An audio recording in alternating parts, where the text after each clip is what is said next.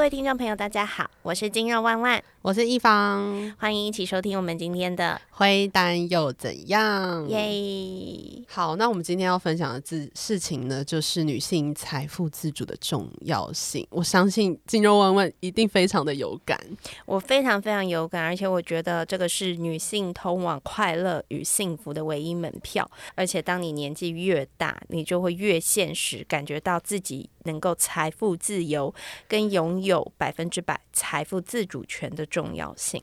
你第一次就是感受到财富自主的重要性是在哪一个时候呢？我跟你说这件事情，我非常非常早的时候就有体会。大学的时候，大学的时候是跟男朋友吗？当然不是啊，当然不是。我大学的时候，因为很早啊，就是我高中的时候跟我原生家庭相处比较。不和睦，嗯，就是可能我自己也很叛逆，然后又不符合他们一个期待里的样貌在成长，所以到了大学的时候，我就很想搬出去住。所以那个时候我也很幸运的抽到了学校的宿舍，所以虽然学校也在台北，我也住台北，但我就搬出来。那我那时候其实非常有志气，就是我觉得我搬出去住的钱，我爸妈一定不会付，因为他们觉得你没必要。我姐大学。四年，包含他开始工作都是住家里。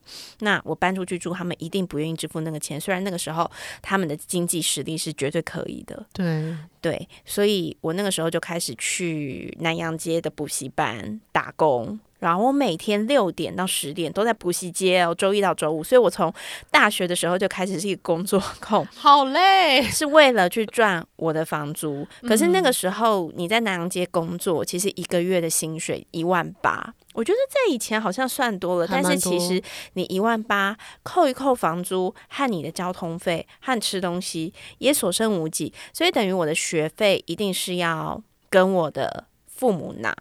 嗯，但因为那个时候我真的跟我爸妈相处非常不和睦，然后我的爸妈比较特别一点点，他们其实我就我真的觉得不是什么不好的爸妈，但他们就是很幼稚的爸妈，然后加上他们那个时候的关系也不是很良好，所以他们自己的情绪控管是不好的，所以就变成我每一次要去跟他请领下一个学期的费用的时候。我都会觉得压力山大，然后他们会想尽办法刁难我，要给我那个学费。怎么样刁难？是说你要做什么什么事情才给你这个学费吗？没有，他们也没有讲出这种明确。我觉得如果他们今天讲出很明确，说你这学期可能你要每一科成绩都到几分，我就给你下学期这种，我 OK 哦，就很明确。我很努力去做，我就可以有一个明确的依据。哎，我做到了，所以你不可以耍赖。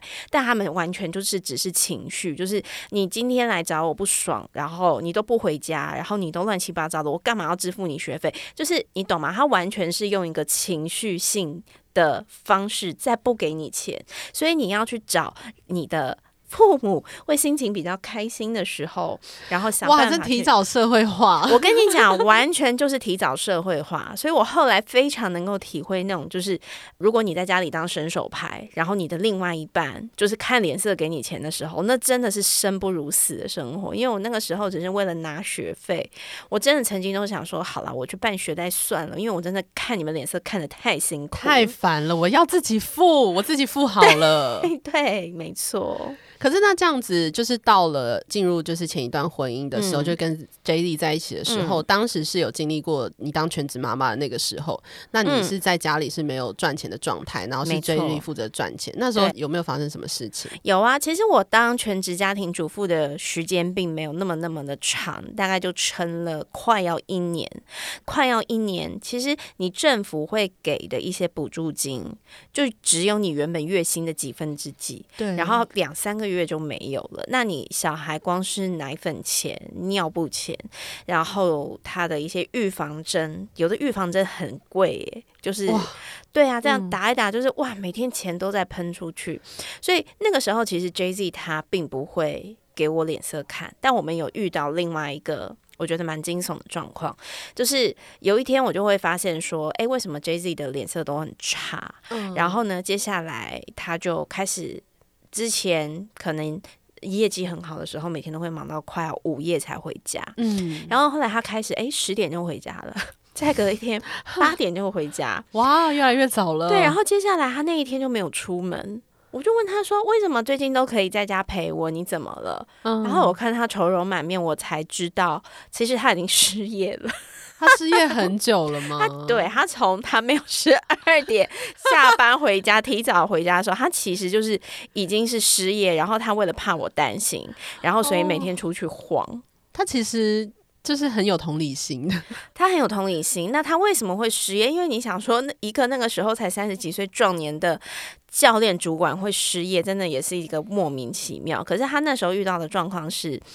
前夫他是一个非常帅，然后业务能力也很好的人，因为他的外表就会帮他带来很多的业务。可是问题是，当他走到变成一个店里的副店或店经理的时候，他很不会职场的厚黑学，他也很不懂得做人，所以他其实都是被想要跟他竞争那个位置的人想办法弄走的。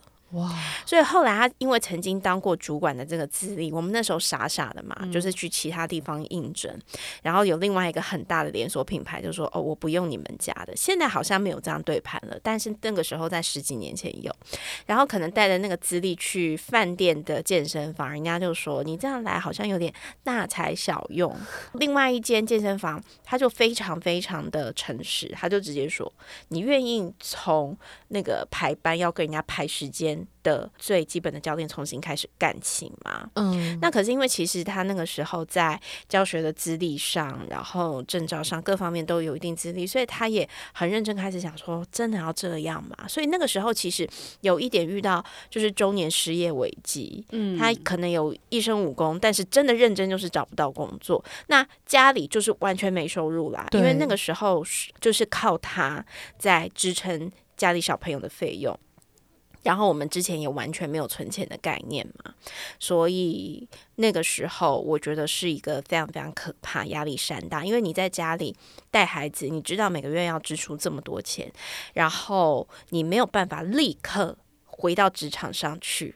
对，因为小孩就没人顾啊，那你小孩要丢去学校又排不进公立，你私立很可怕。那个时候我们住台北天龙国的地区，感觉一切规划都太迟的感觉。然后好，那请对方的父母来带孩子好了，可是人家老人家就没时间呐。嗯，对，所以我们那个时候其实是遇到一个蛮可怕的状况。所以我也，我觉得这也是某部分让我后来决定我要提早回职场。不然我曾经是觉得我孩子都生下来了，我就想要当全职妈妈陪他成长。嗯，我曾经有过这样的心态。可是那时候跟 J Z 有，因为你刚刚是讲到说他就是求职的状况，就是还蛮不稳定的。那当时他会有带一些情绪回到家里吗？他其实就是很沮丧，他倒不会回来对我们发脾气或干嘛，但你就是。会发现他很沮丧，那他沮丧的时候，他的个性就是不讲话。嗯，所以我觉得在婚姻关系里面，其实有很多很多不舒服的相处形式。可能对方对你有一些言语或肢体的暴力，这是最不 OK 的。可是如果对方他是呈现一个很封闭的，然后因为他有情绪，他选择把自己断开跟家里的联系，那我觉得这是另外一种。很难以忍受的部分，可是他可能也会觉得我很烦，因为他就已经全身都是压力了。然后我还问他你怎么了？怎么办？那你要去找那个什么吗？怎么样吗？那他可能会觉得我很烦，因为他都有在想办法。对对，然后我要回来一直逼问他，给他压力，那他到底要怎么办？那现在回头看会是这样，可是以前不懂嘛，以前就会觉得，哇塞，你怎么可以这么不负责任？你应该赶快去找工作啊，怎么样怎么样？嗯，对。那后来我们就是衔接的那个方式，就是后来我很快也是差不多，因为那个时候事情发生在就是。小朋友大概也快一岁的时候，嗯，然后那个时候其实我也有开始接一些网络的专栏，所以其实已经有金肉妈妈，只是还没有很红。所以后来我们的决定就是，那试着就是你自己出来开工作室。所以我们其实，在非常非常早以前就出来在。一到两平，那个时候那个地方应该只有两平，两平的空间，然后什么器材都买不起，所以就买了那个两公斤、一到五公斤的哑铃各一副，一个瑜伽垫，然后一个 T R X，然后几个壶铃，就这样子开始做运动的教学，收学生，所以。他开始这样子，慢慢的进入创业的过程里面，然后呢，开始会有一些收入，因为那是最直接的嘛。我收学生，我就可以有学生的课费，然后我再回到职场上去，才慢慢的去度过了这一段时间点。那有有时间点是 J Z 没有收入，然后而反而你有收入的这种时间点吗？J Z 没有收入哦，那这不就是最近的事情吗？他其实就是在 J Z 他中风了之后，然后因为他刚好伤到的是运动神经，对，所以运动神经伤害这件事情呢，其实我我们就是回归到大脑，只要任何神经受损，它都是不可逆性。所以你必须要训练大脑其他的神经系统来控制你丧失的那个功能。所以复健是很冗长的，而且中风通常你不太可能回到百分之百的样子。很多人他可能在卖什么神仙药草，或者是为了鼓励人会说哦，他可能做了什么什么事，他就恢复到原来的样子。我跟你说，那根本都是他的神经伤害的很少，是因为它是一个不可逆性。你要训练大脑。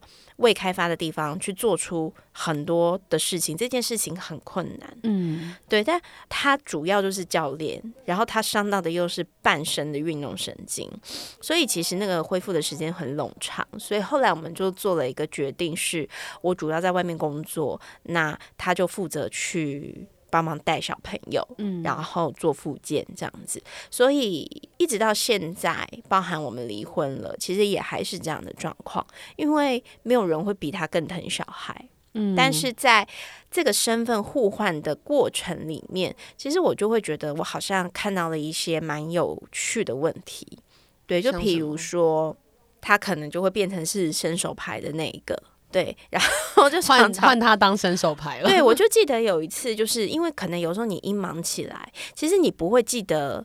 你有没有给过对方这个月的钱？嗯，而且我跟你说，在外面工作的人，他常常那个时间感跟待在家里的人是不一样的。嗯，你在外面工作，其实像我们有在工作，你就会发现，哦，怎么一晃眼十一月已经十二月？对，然后你就会觉得，我不是才缴过这个月的房贷，怎么这个月要缴？不是才隔一个礼拜吗？就是我们的时间感是很对跳跃。为什么会跳跃？因为有时候一忙，你的时间感就跳过去了。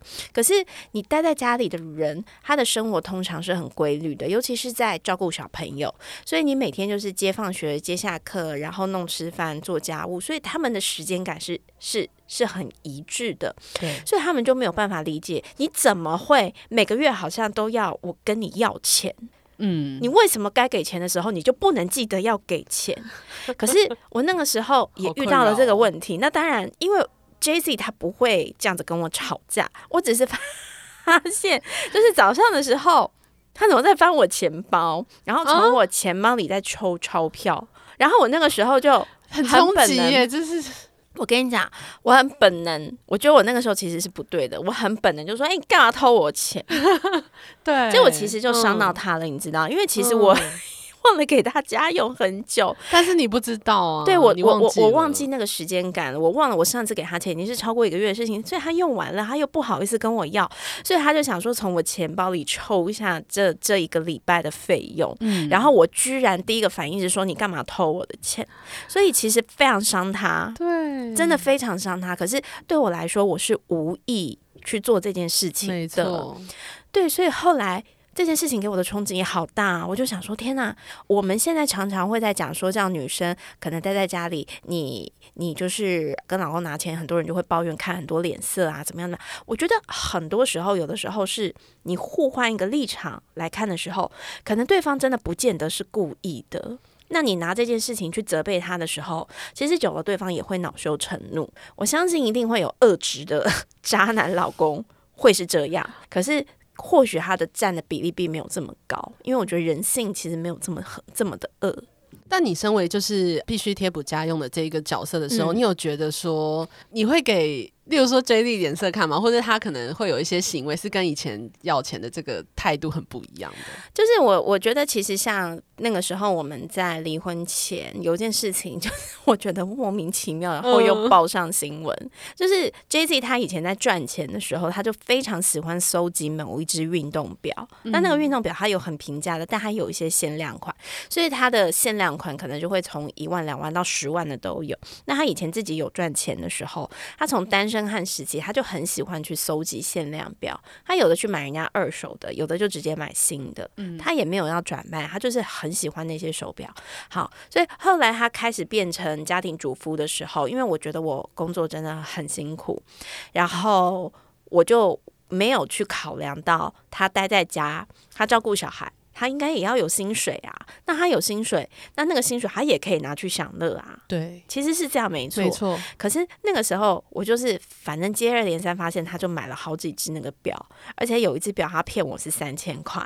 结果我就觉得那个样子很奇怪，然后没有还好，就多一个零而已。OK OK，好一点，对，好一点，只多一个零，所以他三万。然后那时候你就会很气呀，因为你就会想说，我那个时候第一直就是说，你现在又没在上班，你凭什么做这样的消费？对，其实这件事情我那个时候爆炸完，我现在是很认真在检讨我自己的。第一个就是。他真的不能做这样的消费吗？他在家带孩子去兑换等值所谓的工资，其实存了很久，当然可以去做这件事情，因为他不是每个月都在买，所以其实他那个时候有很委 委屈的跟我说：“我我我我就是很喜欢这只，但我真的等了好几个月，然后每个月就是抽一点抽一点，然后我才买了这只表。可是那个时候我就好气哦，觉得我工作的这么辛苦，我自己都舍不得买一个三万的包，你凭什么买一只？”三万的表，所以纷争就这样来了。所以我很生气的给他脸色看。嗯，可是其实我都没有想过，是他平常可能都是完全没有在买太多的东西，然后他存了好几个月，因为他就是知道这只表要联名发表了，他很想要这一只。那可能那只表对他来说是一个小确幸。我觉得这是很多全职妈妈可能真的会有的困扰。哎，就是完全你会觉得说我我要。想要买一个东西，我是不是就很很奢侈，或是很怎么样？然后会要看对方脸色，看会非常非常的痛苦。哎，我觉得这件事情真的很痛苦，因为老实讲，你今天就是拿钱的这个，那对方要给你什么脸色看？第一个，你要看对方的心情，他可能不是故意的，但也有可能是你们相处久了，他变得不在乎你的感受。那再来再恶劣一点，可能他自己在外面有很多花钱的需求，所以他不愿意是让你来花费这个钱。有各种各样的原因，所以后来我觉得，像我们现在离婚之后，有一个很大的改变是，我觉得我们家比较特别，因为其实我们虽然离婚了，但是我还是非常的爱他，嗯，像家人一般的爱，所以我是无怨无悔的，几乎去照顾他们的生活。可是 J Z 他现在自己的赚钱能力越来越好了，然后他有更积极在工作的经营上面，所以其实。呃，我就会觉得很开心，因为我现在主要要负担家里的那一块，就是小朋友的教育费，还有房子是我自己的，所以我的房贷。那他有很多自己的快乐的消费，他就可以用他自己赚的零用钱去做，我就会觉得哇，这样子其实是很棒的。所以换一个角度想，其实我后来都会跟我很多的女生朋友讲，就是你不见得是要让自己在婚姻内，或是你是家庭主妇的时候是有多倍儿棒的赚钱能力，一个月十。十几万、二十几万那种不用，但你可能就是让你自己可以每个月赚一点小零头，然后那个零头就是拿来当你自己的零用钱。我觉得对你另外一半的感受也会很不一样。你的意思是说，就是家庭主妇她可能可以接一些 case 啊，或是有一些其他的小打工，类似像这样子的方式，然后去赚到一点点钱。对，因为我觉得其实像我当过家庭主妇，我也当过是那个在外面工作的人。我觉得这这个一个家庭里面这两个位置的人，他最难。得到平衡的感受，就是你在家的那个人，他没有办法去想象外出工作的人，他每天要面对的压力。主管的压力、生计的压力，现在全台湾不景气，物价通膨，你有的时候都不晓得你下个月的饭碗还端不端得住。嗯，可是我回家我得照顾你们，所以这个是待在家里的那个人，他没有办法去想象到的压力。可是我们也没有办法去想象在家里的那个人的压力，因为你每天的生活就是被局限在这边。然后呢，你。没有办法去做自己想做的事情，你没有办法去实践自己的愿望跟志气，你就是要去照顾这个小生命。对，所以它是另外一种山大的压力。嗯嗯。所以当对方为了在自己的位置上面努力，我觉得有的时候，除非多做沟通，不然那个平行线会越拉越远，你就会变得没有办法去同理对方。所以我比较幸运的地方是，因为我刚好都都经历了这样的身份。所以我们常常会互相讨论跟反思。嗯，对，我觉得如果像现在在婚姻状态里面的夫妻，其实这件事情是很必要去做的，就是去了解对方现在在他的生活里遇到什么样的压力，嗯，你们才会有一些同理。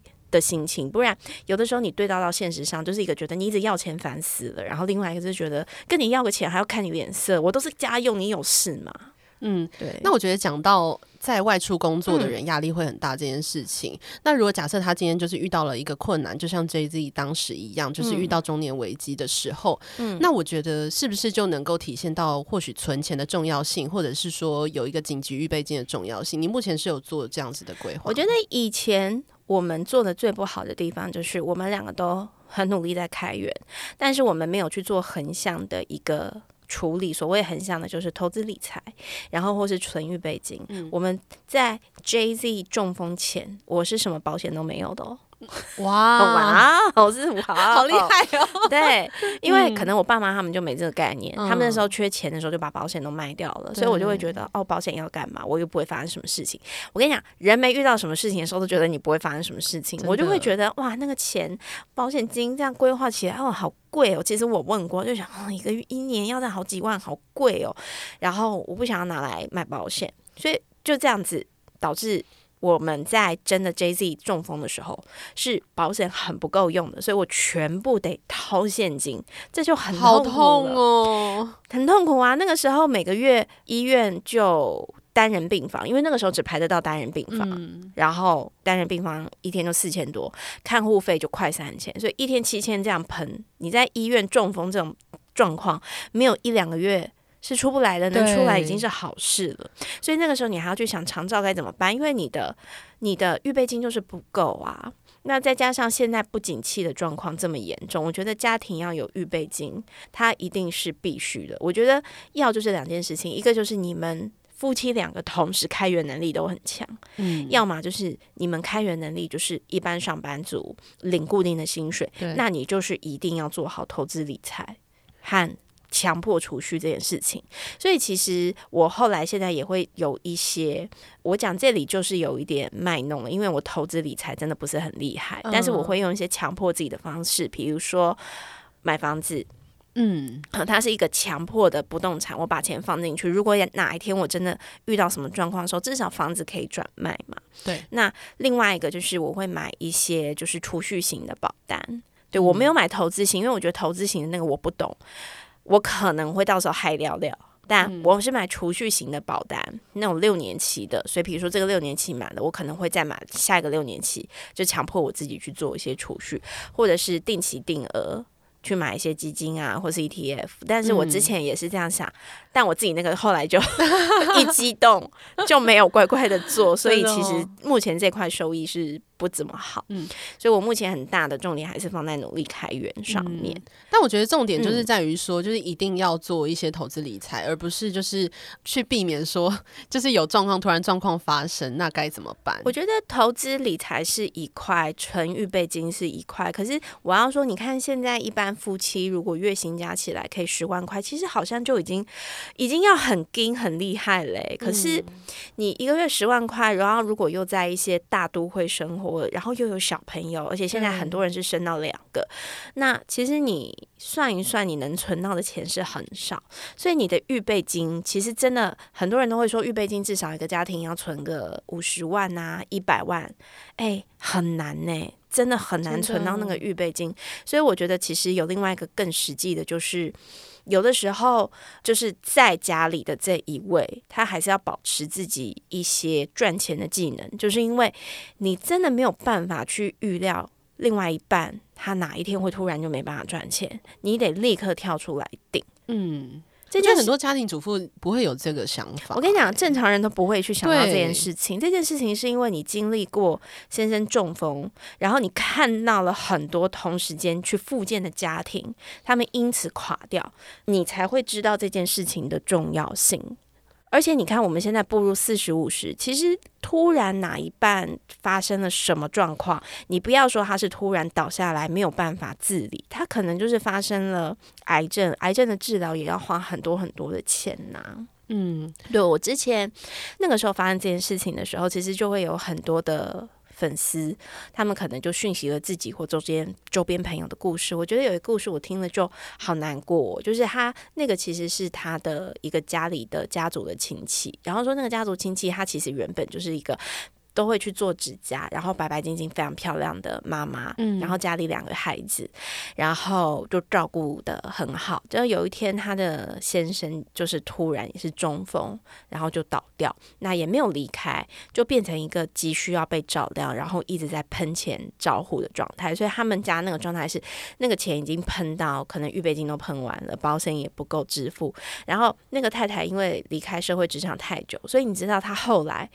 就是完全是放下身段，然后做很多的兼职工作。他其中一个兼职工作啊，我真的觉得这样听起来都觉得好难过，因为他他可能太会写，他就说他后来变得又干又黑，他的指甲再也没有彩绘，全部都是干干瘪瘪的，因为他每天早上都去菜市场工作，去做那个撤菜和整理菜的阿姨，嗯，然后。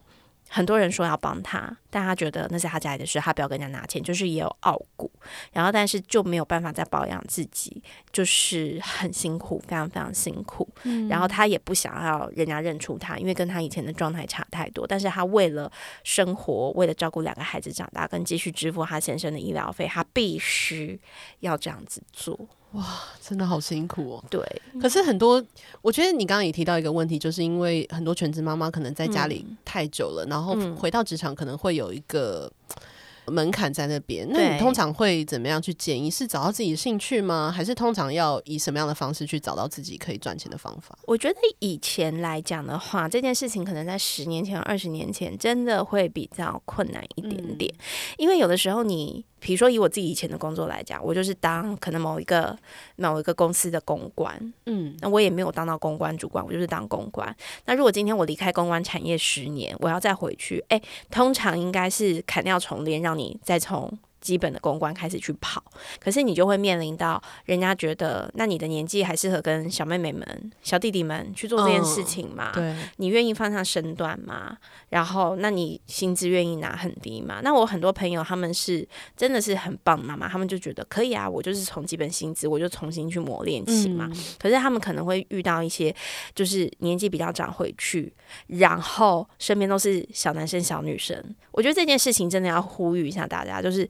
他们呢，会真的对这种已经为人母亲的女生比较没有办法有同理心哦？真的吗？真的会这样子？就是因为他们没有办法体会到说，哦，他今天可能为什么到了六点钟，大家都还在加班，但他得一定要下班。嗯，就是我们现在自己生过孩子，你就会知道这件事情啊，没办法啊，那你要去帮他接小孩吗？你要让小孩留在？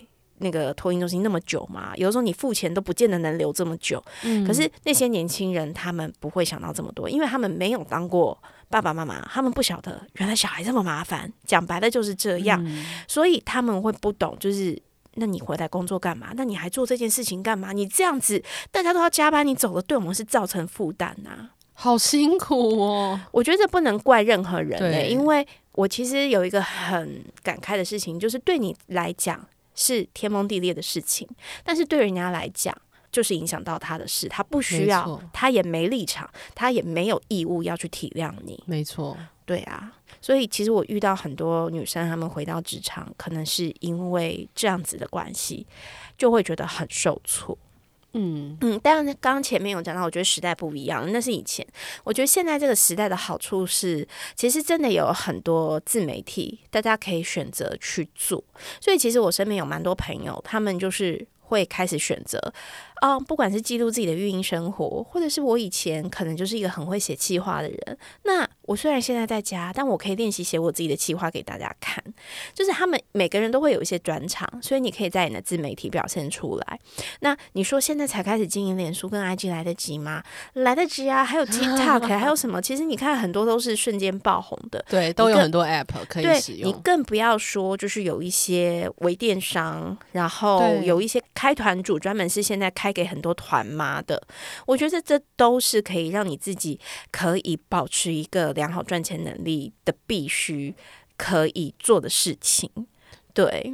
我觉得现在真的看到超多，就是全职妈妈开，就是真的是各种开团，然后自己做自媒体，我就觉得天哪，我真的很佩服他们。我觉得第一个是他们就是会有事情可以在跳脱育儿之外去寄情于这件事情，所以在他努力工作的时候，当然会很累。可是他在工作的时候，你知道最大的差别是他在当孩子妈妈的时候，他只能是。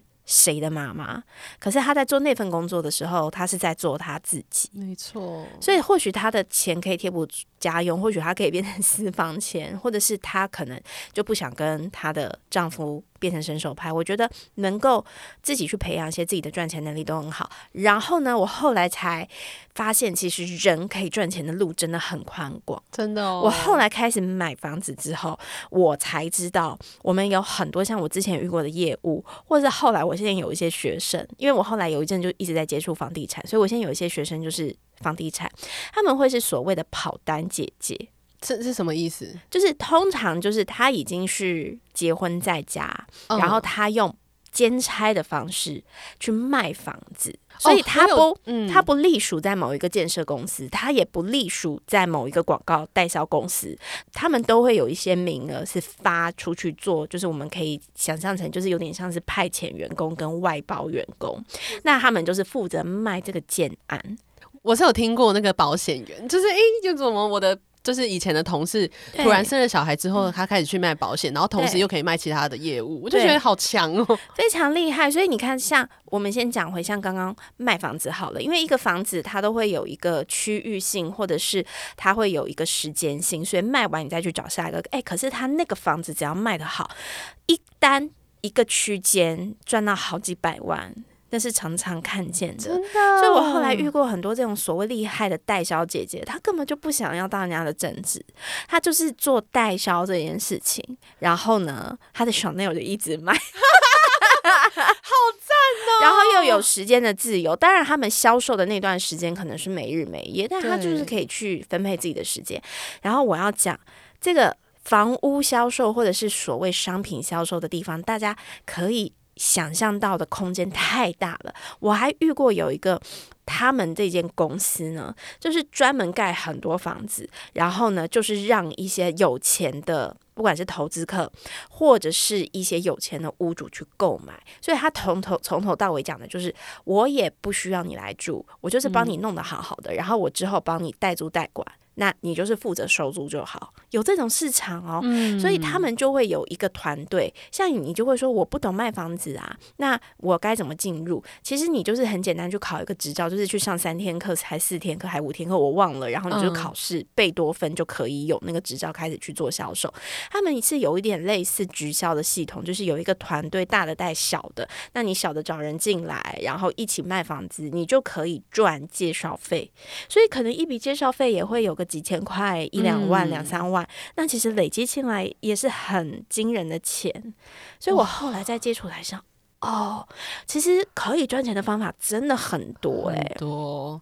对，那你就是有没有？如果现在回到你，例如说过去单身时期，或是刚结婚时期，嗯，或者是说，哎，有小孩之后，你。你会怎么样去重新规划自己的财务，或者是给听众朋友们这样的建议呢？我觉得讲回过去真的都很不实际。如果我现在可以回到十年前，我一定会立刻把赚的钱拿来买房子，或者是就是钱，或者就是可能选一些比较稳健的 ETF 或股票。那时候是基金啊，那时候没有 ETF，一些基金，我真的会好好的定期定额的去购买它，然后不要去花那个钱。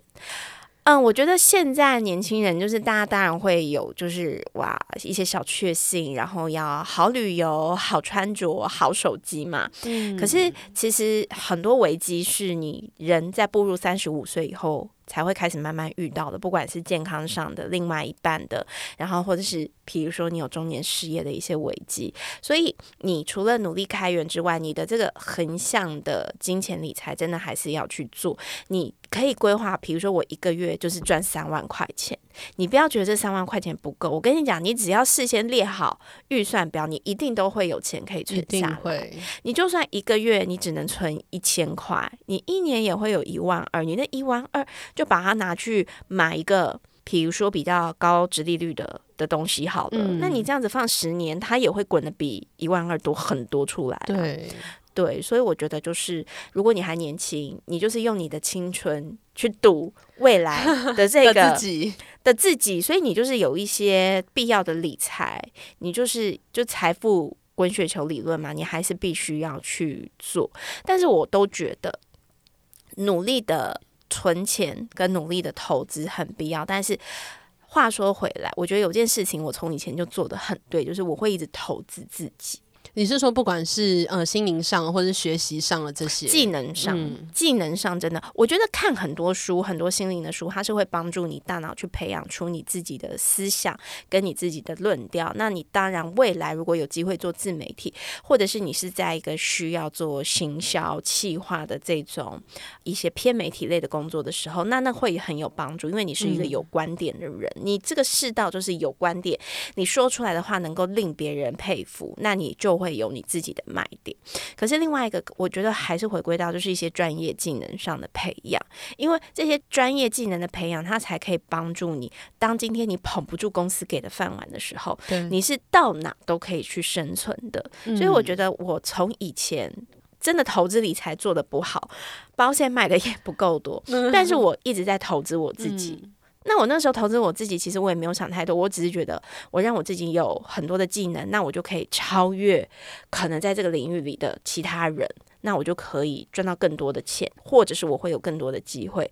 那事实上，从以前到现在，这个投资真的就是有帮助到我，所以我应该说我是开源能力会强于横杠投资的人。可是至少你有一个东西比较强啊。那你如果是现在。在家里或进入婚姻的女生，真的一定要维持住自己。你就算不想在公司上班好了，你说我也不想去跑业务累，那你至少可以做一件事情，就是投资你自己。因为你投资你自己这个技能，你以后是可以用它来赚钱的。比如说，我很喜欢弹琴。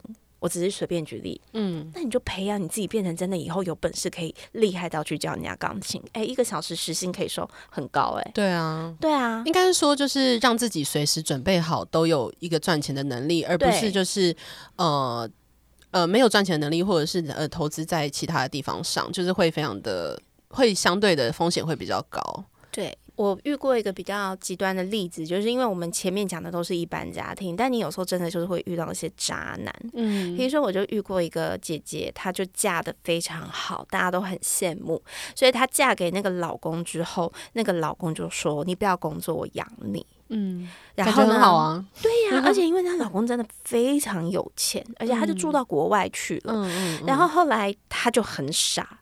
因为他身边的人都跟他说：“我觉得你你原本的工作很好，你不要辞掉。”但他就觉得被养很舒服，很快乐。老公又一直让他买名牌，然后他就辞掉工作。那前面几年，她老公还对她很好。然后呢，五年六年之后，她老公开始会嫌她很笨，他觉得她谈话没内容，然后每天都在家里很无聊。你看哦，一个坏的男人他就开始这样，然后后来那个男的就外遇。Oh my god！那个男的就外遇，然后外遇了之后，因为外遇的对象刚好又很凶，是一个就他们住国外嘛，所以是另外一个国籍的女生，跟亚洲人的个性又不太一样，他就是觉得我管你，我就是要抢，我就是要抢，所以。她的原配呢，就还蛮可怜的，因为老公也不挺她，然后那个对方又会呛她，然后后来对方就决定要休了她，就开始打离婚官司。结果你知道，在国外离婚官司钱很多，所以她把她唯一那个时候老公后来越给越少的零用钱拿去打官司都不够，然后她就只好去办贷款，办贷款为了打官司，天，为了打官司，然后再不行，然后。她老公那时候就都离开家里了嘛，她才开始想办法去找她以前的专长去做一些工作。可是，一刚开始的时候，真的也是找不到，所以她那时候真的很辛苦。她有一度就是背负了很高额的债务，为了打离婚官司，为了让自己解脱。而且她很不甘心啊，因为他们结婚这么久，她老公本来是什么房子、什么任何财产都不想留给她哦。嗯，她至少觉得我要拿到我的那一半房子。因为我又不是对家庭没付出，虽然他们没有小孩。那后来我觉得他也蛮厉害，他就可能有去做了一些询问，所以他又借，可能用他的身份借到了一笔钱。嗯，然后那笔钱呢，他就是先暂时用来生活的。然后他用半年还一年的时间，他把自己丢回学校去，丢回学校，因为他其实是一个天赋很，比如说她可能是美术天赋很鲜明的女生，她就把自己丢去学技能。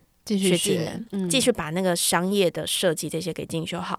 所以后来他很顺利，就是在离开学校之后，他就第一个在学校找到助教的工作，嗯，然后第二在外面就找到了设计师的工作，嗯，然后他开始可以赚钱去支付他，继续打离婚官司，拖了非常多年。这个故事。拖了非常多年之后，然后他也升上了主管，赚钱能力也越来越好，官司 终于解决，拿了一半的房子。然后，但他现在还在清偿一些，因为美国律师费真的太贵了，他就还在清偿一些这个律师费的的相关的贷款。然后，但是他终于日子可以开始比较好，所以他可能就会觉得哇，就是。如果我那个时候结婚，那我那个时候就不想做现在那份工作，当时那份工作没有关系。但他觉得自己应该是要提早进去做更多的进修学习，所以他如果真的那时候遇到那个状况的时候，他是可以立刻有一些应变的。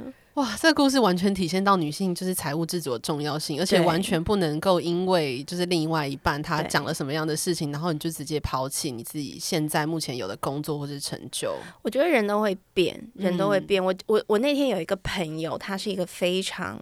聪明跟厉害的女生，然后嫁的也很好，然后嫁的很好之后呢，哦，她真的就是另外一种典型的厉害，就是她老公就是开了一个诊所，嗯，然后呢，但她就是掌管财务。他就是掌管财务，所以他没有出去工作啊，但他掌管那间公司的财务，而且他把自己跟那间公司员工的关系搞得超好的。哇，所以员工都马是挺他，她老公就是一个技术提供者，然后他把自己哦，对，然后呢，他会花钱把自己弄得很漂亮很辣，所以她老公其实就会觉得一直在谈恋爱的感觉，他好厉害哦，他非常非常厉害，所以他那个时候就跟我讲了一句话，我觉得真的很很，我真的觉得很犀利耶，他就是说。对方长得高、长得帅、长得有钱，关你什么事？那是他的东西，没有一个是你的。嗯，那你今天不要傻傻觉得你进入了婚姻，这些东西就会是你的。你必须自己要有一些东西。你可能今天嫁入了一个很好的地方，然后老公也很愿意 support 你，那你就应该趁着他愿意 support 你的这段时间，你刚好不用去做朝九晚五的功课，存自己的钱去做自己喜欢的事情。你人生一定有一些梦想，然后这个时候还没有达标嘛？要好好利用资源啦，对来说，对，所以你们感情好的话，我觉得老公就会觉得哇，你好有趣哦！你看你一直就是讲话不会无聊，那你万一状况不好的时候，我不会遗憾呐。这段时间我存了好多自己的东西哦，我随时可以有转身离开的一个筹码。就是为了自己而活啊！就是比如说你给我的钱，然后我就是用在家里身上，没有啊，用在自己身上。所以我觉得那件事情和我整个人生到目前最大的体悟，真的很重要的就是，你不能去用对方有什么东西来当成你爱情或婚姻的筹码，你永远都是要想我自己有什么东西，因为那才是你的，而且他不会背叛你。对，那通常你要有漂亮，你也是要有钱 才会有。对，好啦，今天就是跟大家分享说，就是其实看别人脸色是非常辛苦的，还是重要的是呃，回归到自己有没有财务自主的独立性，以及投资自己是非常重要的。嗯，好，那今天的内容就到这边喽，那我们就下期再见喽。好，记得如果喜欢我们节目的话，要打五颗星，然后订阅我们的小铃铛哦。好，那我们下次见，拜拜。baby.